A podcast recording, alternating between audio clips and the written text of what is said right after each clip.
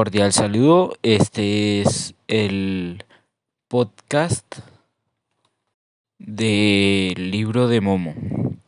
Capítulo 3. Una tempestad de juego y una tormenta de verdad.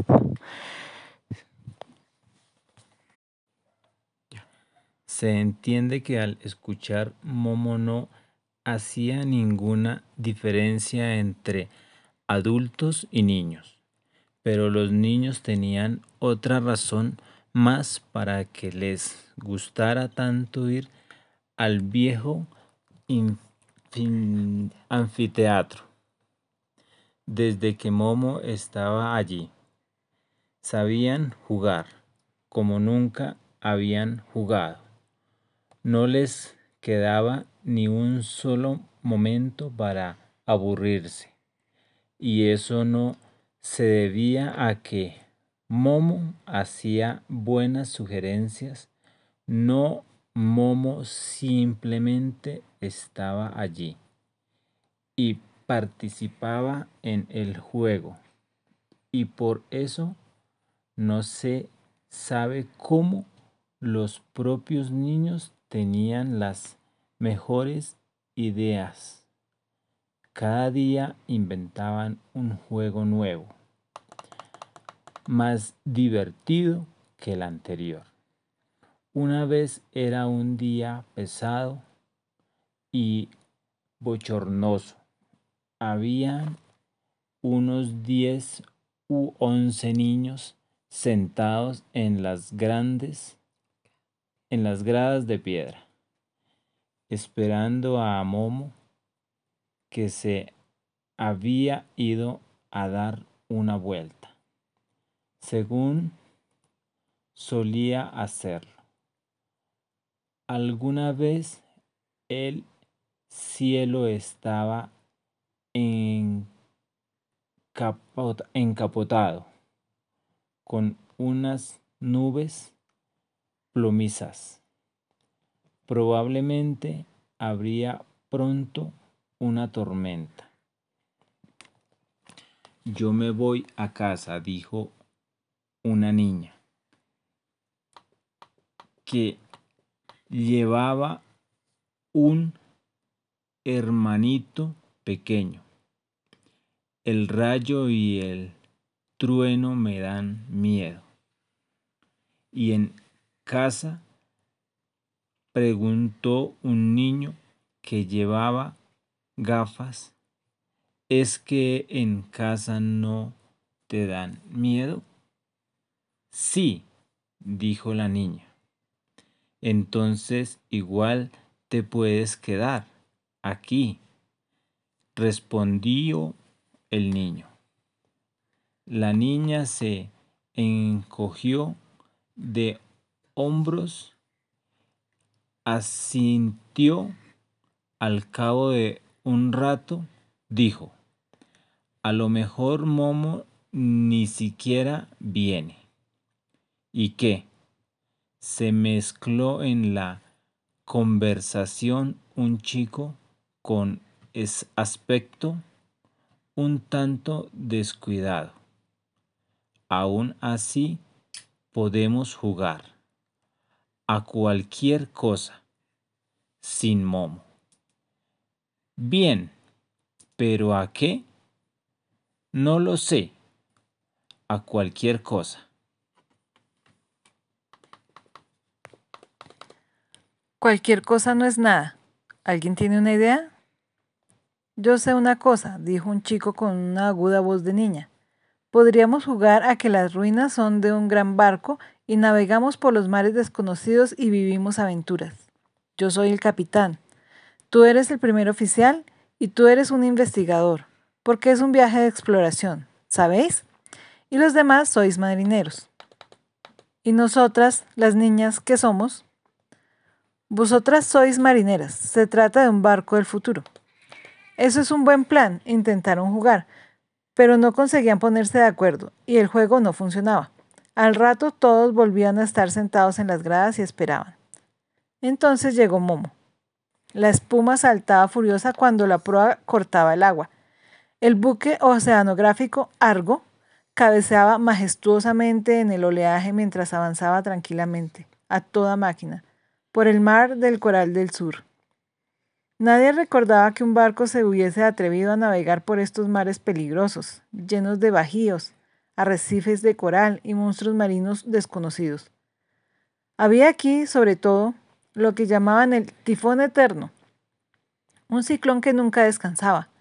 Recorría incansable esos mares buscando víctimas como si fuera un ser vivo, incluso astuto. Su camino era impredecible y todo lo que caía en las garras de ese huracán no volvía a aparecer hasta que quedaba reducido a astillas. Bien es cierto que la nave expedicionaria Argo estaba muy bien preparada para un encuentro con el ciclón andarín. Estaba hecha enteramente de acero especial, azul, elástico e irrompible como una espada toledana, y merced a un sistema de construcción especial. Estaba fundido enteramente en una pieza, sin ninguna soldadura. Aún así, es difícil que otro capitán y otra tripulación hubiera tenido el valor de exponerse a esos peligros. Pero el capitán Gordon tenía mucho valor. Desde el puente de mando miraba orgulloso a sus marineros y marineras todos ellos grandes especialistas en sus respectivos campos. Al lado del capitán estaba su primer oficial, don Melú, un lobo de mar de los que, se quedan, de los que quedan pocos. Había sobrevivido a 126, 127 huracanes. Un poco más tarde, un poco más atrás en la toldilla, se podía ver al profesor Cuadrado, director científico de la expedición, con sus dos auxiliares, Mora y Sara que merced a su prodigiosa memoria suplían bibliotecas enteras. Los tres estaban inclinados sobre sus instrumentos de precisión y se consultaban en su complicada jerga científica. Un poco más allá estaba, en cunclillas, la bella nativa Momosan. De vez en cuando el profesor le preguntaba acerca de algún detalle de esos mares y ella le respondía en su hermoso dialecto hula, que solo el profesor entendía. El objetivo de la expedición era hallar las causas del tifón Aldarín y, de ser posible, eliminarlo, para que esos mares volvieran a ser navegables para los demás barcos. Pero, de momento, todo seguía tranquilo y no había indicio de tempestad. De repente, un grito del vigía arrancó al capitán de sus pensamientos. Capitán, gritó desde la cofa haciendo bocina con las manos. Si no estoy loco, veo ahí adelante una isla de cristal. El capitán y don Melú miraron inmediatamente a través de sus catalejos. También el profesor Cuadrado y sus auxiliares se acercaron, interesados. Solo la bella nativa se quedó tranquilamente sentada. Las misteriosas costumbres de su pueblo le prohibían mostrar curiosidad. Pronto llegaron a la isla de cristal. El profesor bajó del barco por una escala de cuerda y pisó el suelo transparente. Este era enormemente resbaladizo y al profesor Cuadrado le costaba mucho mantenerse en pie. La isla era totalmente redonda y tenía un diámetro de unos 20 metros. Hacia el centro se levantaba como una cúpula. Cuando el profesor hubo alcanzado el lugar más alto, pudo distinguir claramente una luz titilante en su interior. Comunicó sus observaciones a los demás que esperaban atentos apoyados en la borda. Según esto, dijo el auxiliar Mora, debe tratarse de una cestapuntía, cestapuntía briscatesia. Puede ser, dijo el auxiliar Sara, pero también puede ser un códulo leporífero, dijo el profesor Cuadrado se enderezó, se ajustó las gafas y gritó hacia el puente. En mi opinión, tenemos que vernoslas con una variedad de cumulus intras, común, pero no podemos estar seguros hasta haberlo visto por debajo. Al instante se echaron al agua tres de las marineras que eran además submarinistas de fama mundial y que mientras tanto, ya se habían vestido con sus trajes de inmersión. Durante un rato no se vieron en la superficie del mar más montones de burbujas, pero de repente sacó la cabeza del agua una de las niñas, de nombre Sandra, que gritó con una voz entrecortada. Es una medusa gigante. Las otras dos submarinistas que están atrapadas entre sus tentáculos y no pueden soltarse. Tenemos que ayudarlas antes de que sea demasiado tarde. Dicho esto, volvió a sumergirse. Inmediatamente se bajaron al agua, se lanzaron al agua cien expertos hombres rana y las órdenes del capitán Blanco, conocido por el apodo del delfín, bajó al agua, comenzó un combate increíble, y el mar se cubrió de espuma. Pero ni siquiera esos valerosos marineros consiguieron liberar a las dos chicas de los terribles tentáculos. La fuerza de la gigantesca medusa era demasiado grande. ¡Ay! En ese mar hay en ese mar alguna cosa, dijo el profesor, con la frente arrugada y sus dos auxiliares, que provoca el gigantesco, el gigantismo en los seres vivos. Eso es sumamente interesante. Mientras tanto, el capitán Gordon y su primer oficial, Don Melu, que habían estado conferenciando, habían tomado una decisión. ¡Atrás! gritó Don Melu. Todo el mundo a bordo partiremos al monstruo en dos. Si no, podemos liberar a los dos marineras. El delfín y sus hombres volvieron a subir a bordo. El Argo retrocedió un poco y se lanzó después con toda su potencia avante hacia la medusa gigante. La proa del buque era aguda como una cuchilla de afeitar cortó a la medusa en dos mitades sin que a bordo se notara apenas un pequeño temblor. La maniobra no carecía de peligro para las dos submarinistas presas entre los tentáculos, pero el primer oficial había calculado su posición con mayor exactitud y pasó por en medio de las dos al instante los tentáculos del monstruo partieron perdieron toda su fuerza y las dos prisioneras pudieron liberarse de ellos. Fueron recibidas jubilosamente a bordo. El profesor Cuadrado se acercó a las dos muchachas y les dijo, ha sido culpa mía, no debería haberlas enviado. Perdónenme, perdónenme por haberlos puesto en peligro. No hay nada que perdonar, profesor respondió una de las chicas que con, con, una risa alegre. Al fin y al cabo nos hemos embarcado para eso. A lo que la otra chica añadió, el peligro es una nuestra profesión. Ya no queda tiempo para más palabras. Durante los trabajos de rescate el capitán y la tripulación se habían olvidado de observar el mar. De modo que solo ahora en el último instante se dieron cuenta que de que por el horizonte había aparecido el tifón andarín, que se dirigía a toda velocidad hacia el largo. Llegó al barco una primera ola impresionante, lo alzó en su cresta y lo lanzó por una cima acuosa de 50 metros de profundidad por lo menos de haberse tratado de una tripulación menos experta y valerosa que la del arco, Argo. En este primer embate, la, la mitad habría sido arrastrada por la borda, mientras que la otra mitad se habría desmayado. Pero el capitán Gordon estaba bien plantado sobre el puente de mando, como si no hubiera pasado nada, toda la tripulación había aguantado del mismo modo. Solo la hermosa indígena Momozán, no acostumbrada a los peligros del mar, se había refugiado en un bote salvavidas. En esos segundos se oscureció todo el cielo.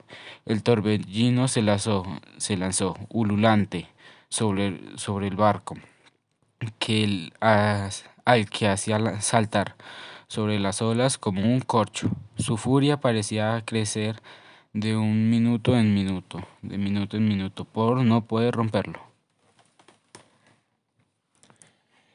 El capitán daba sus órdenes con voz sosegada y su primer oficial las repetía en voz alta. Incluso el profesor Cuadrado y sus auxiliares seguían junto a sus instrumentos, calculaban dónde debían estar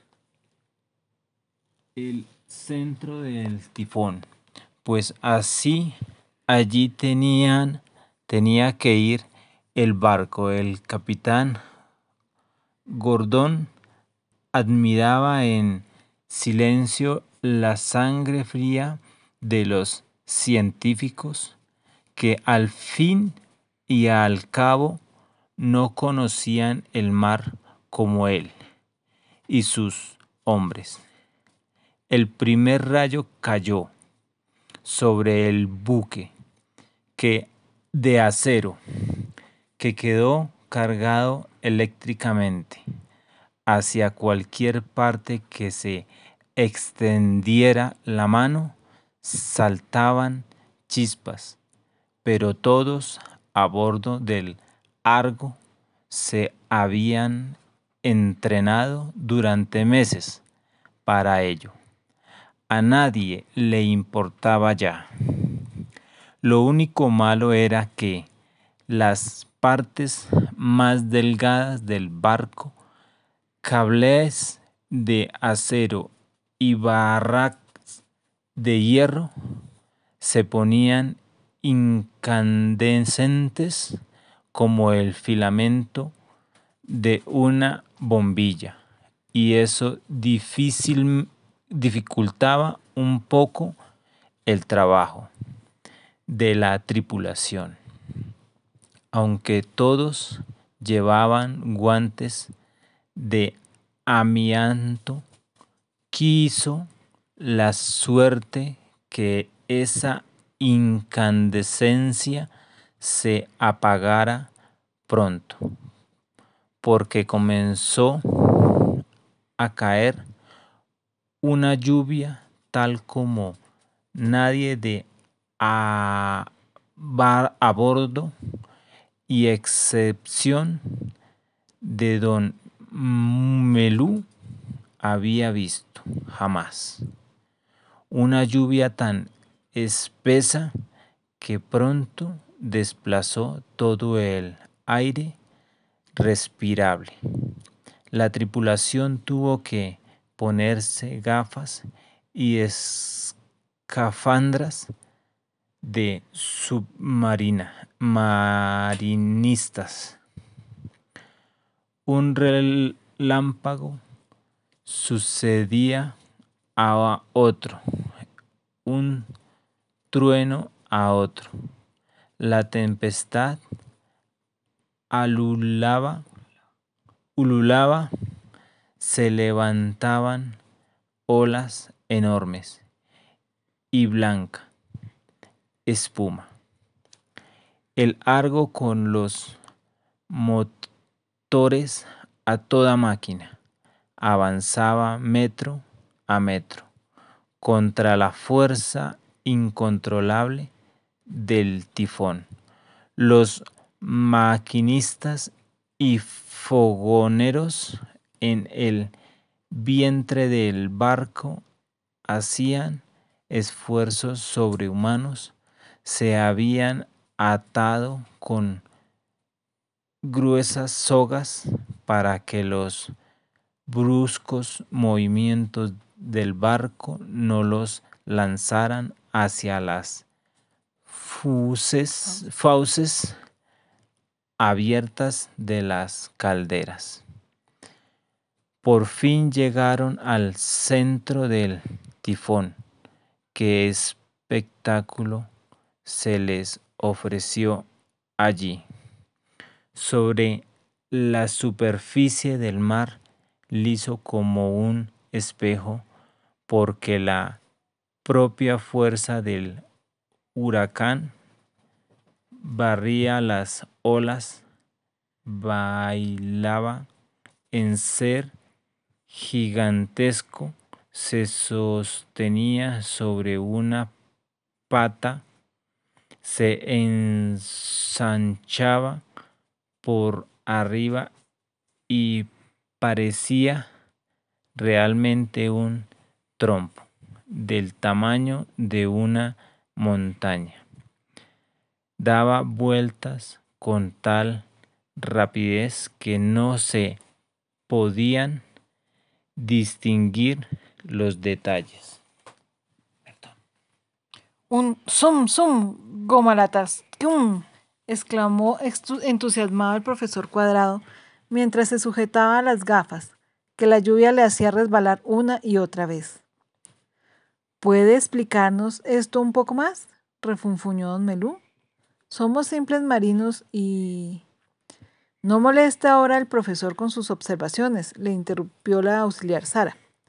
Es una ocasión única. Esa especie de trompo animal procede probablemente de las primeras etapas de la evolución. Debe tener más de mil millones de años. Hoy no queda más que una variedad microscópica que a veces se encuentra en una sala en una salsa de tomate y excepcionalmente en la tinta verde. Un ejemplar de ese tamaño es seguramente el único superviviente de su especie. Pero nosotros estamos aquí, gritó a través del ulular del viento el capitán para eliminar las causas del tifón andarín. Así que el profesor ha de decirnos cómo se puede hacer parar esa cosa.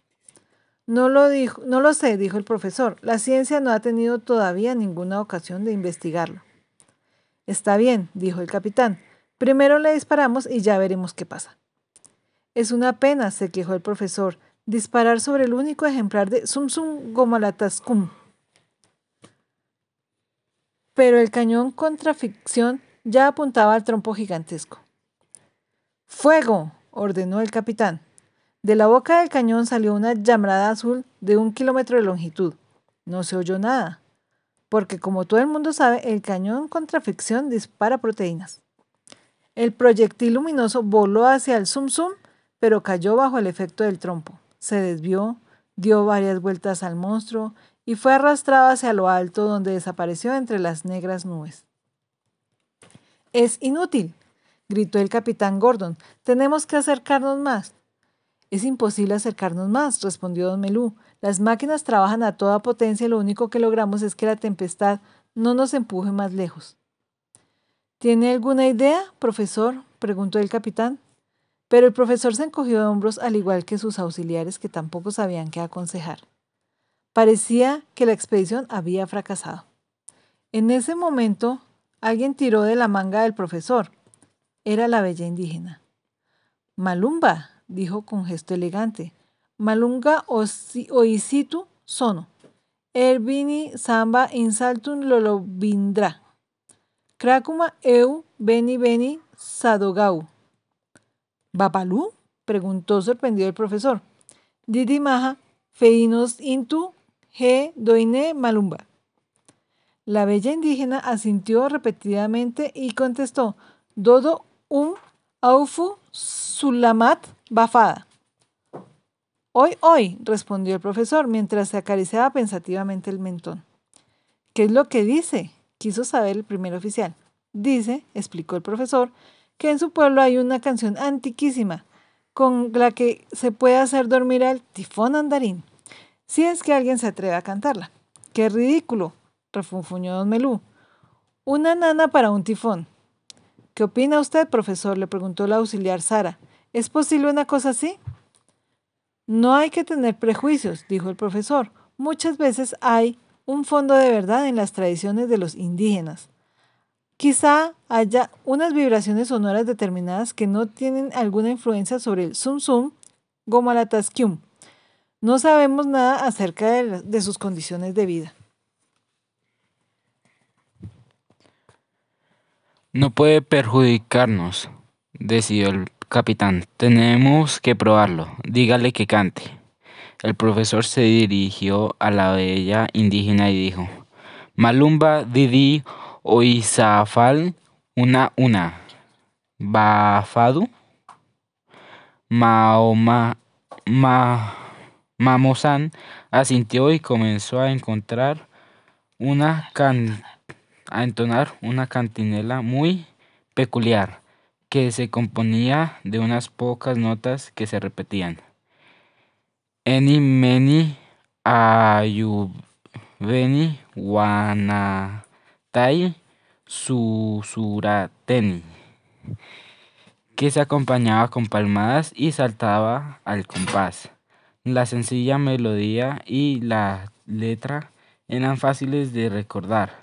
Poco a poco otros se fueron haciéndole corto de modo coro que de modo que pronto toda la tripulación cantaba, batía las palmas y saltaba al compás. Era un espectáculo bastante sorprendente de ver. Cantar y bailar como niños al viejo lobo de mar, don Melú y al profesor Cuadrado. Y sucedió lo que nadie había creído. El trompo gigantesco empezó a dar vueltas más y más lentamente. Se paró, finalmente comenzó a hundirse con el ruido de un trueno. Se cesaron las olas, se cerraron las olas sobre él. La tempestad acabó de repente. El cielo volvió a se volvió transparente y azul, y las olas de mar se calmaron. El Argo se mecía plácidamente sobre las tranquilas aguas como si jamás hubiera existido una tormenta. ¡Hombres! dijo el capitán Gordon mientras miraban, los miraban a la cara uno a uno. Lo hemos conseguido. Nunca hablaba mucho. Todos sabían, por eso pesaba tanto más el que ahora añadiera. Estoy orgulloso de vosotros.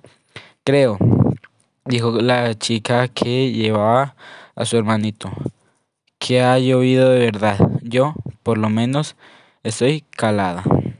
Es verdad, que mientras tanto había descargado la tormenta y sobre todo la niña con su hermanito se sorprendía de que había olvidado tener miedo al rayo y al trueno mientras había estado en el barco de acero.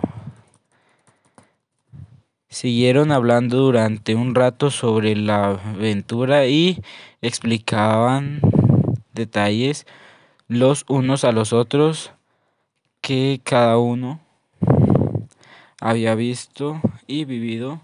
Así entonces se separaron para ir a casa y secarse.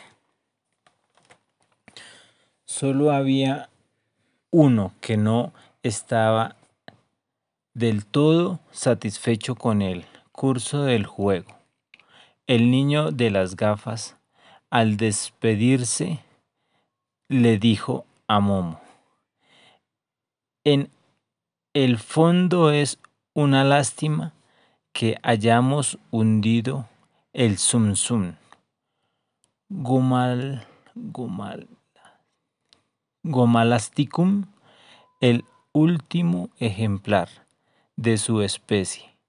Me hubiera gustado poder estudiarlo un poco más de cerca, pero en un punto estaban todos de acuerdo, en ningún otro lado se podía jugar como con Momo.